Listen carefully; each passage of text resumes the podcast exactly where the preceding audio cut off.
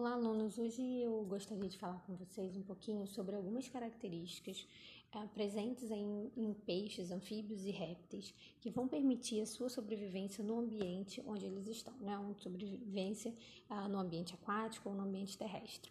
Então, começando a falar um pouquinho sobre os peixes, eu selecionei esse texto é, que é uh, que fala um pouquinho dessas, dessas estruturas. O próprio formato hidrodinâmico né, do, dos peixes vai permitir a sua melhor locomoção no ambiente aquático. Além disso, eles produzem muco e possuem escamas que vão diminuir o seu atrito com a água, facilitando aí a sua locomoção. Uh, quando a gente fala de locomoção, a gente não pode esquecer das nadadeiras, né? Estruturas aí utilizadas para essa movimentação em ambiente aquático. Ah, existe também a presença da bexiga natatória em animais, em peixes é, que vivem em ambiente, é, vivendo em ambiente aquático, facilitando a sua flutuabilidade, né? Lembrando que bexiga natatória está presente apenas em peixes ósseos e não em peixes cartilaginosos, onde a flutuabilidade vai ser é, alcançada aí pela atuação do fígado ok?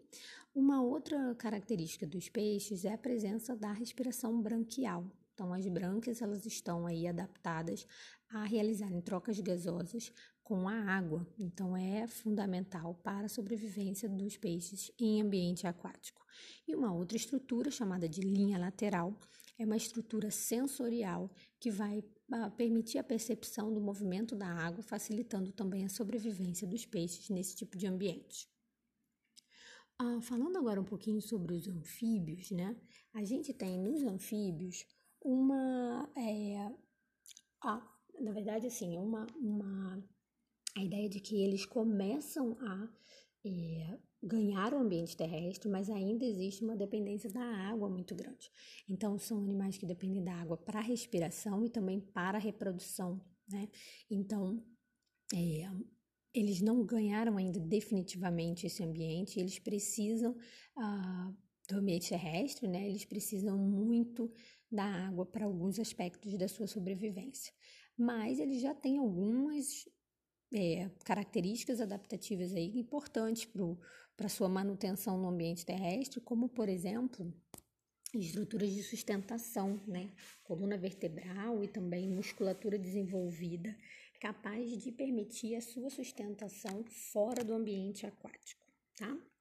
E quando a gente é, fala de réptil, a gente tem que falar, ou desculpa, de anfíbio, a gente tem que falar da questão da respiração, dos tipos de respiração presentes.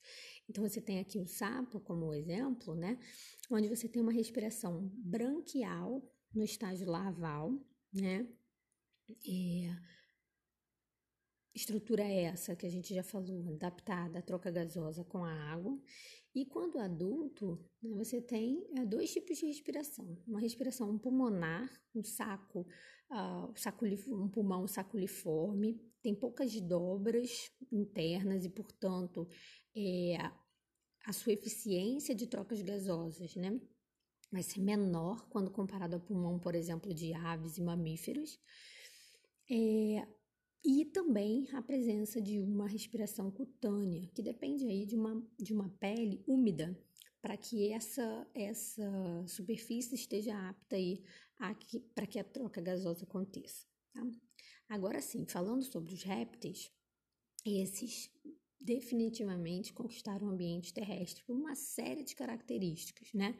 A sua independência para respirar e para se reproduzir, essa independência da água, essa independência conquistada foi fundamental para que eles ah, conseguissem então sobreviver em ambientes terrestres e né, muitas vezes ambientes extremamente secos, né?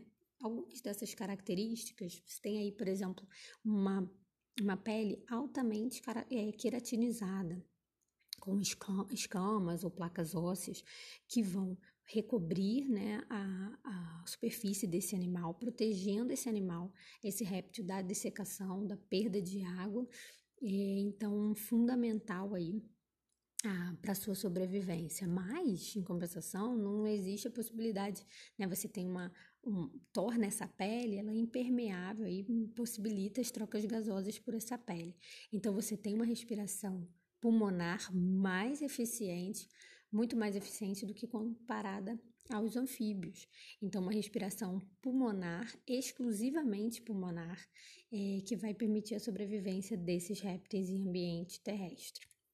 Agora, uma outra característica é a eliminação aí de ácido úrico. Essa excreta nitrogenada, ela necessita de pouquíssima água na sua eliminação, inclusive ela é eliminada de forma pastosa, o que vai diminuir muito a perda de água para a eliminação dessa excreta nitrogenada. Também fundamental para a sobrevivência dos répteis no ambiente terrestre. É, e a gente não pode deixar de falar das estruturas presentes nos ovos desses répteis, estruturas essas que são é, também fundamentais para o desenvolvimento do embrião em ambiente terrestre e, consequentemente, mostram a adaptação dos répteis a esse tipo de ambiente.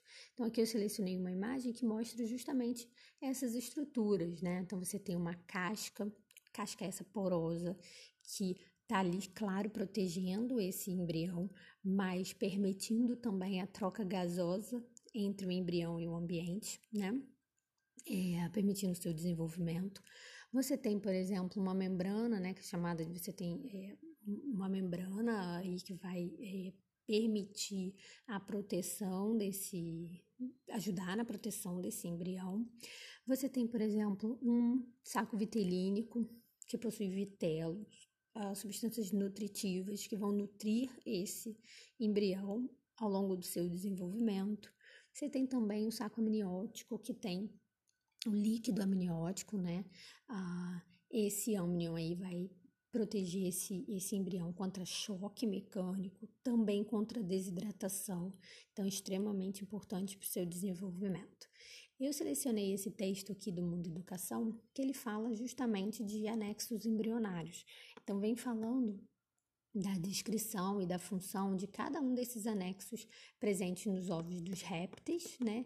É, e fazendo também uma comparação de quais estruturas são mais ou menos desenvolvidas nos diferentes animais, pegando aí, né, anfíbios, répteis, mamíferos, ok? Então é um texto super, super interessante que vale super a pena você dar uma lidinha. Então vem falando sobre todas essas estruturas, né, que eu falei, que eu mostrei para vocês na imagem anterior, e discutindo um pouquinho uh, sobre a, o papel des, desses anexos embrionários no desenvolvimento uh, desses, do embrião desses animais. Por hoje é só, gente. Espero que vocês tenham gostado e a gente se encontra numa próxima oportunidade para discutir outros aspectos uh, da biologia. Um beijinho e até a próxima.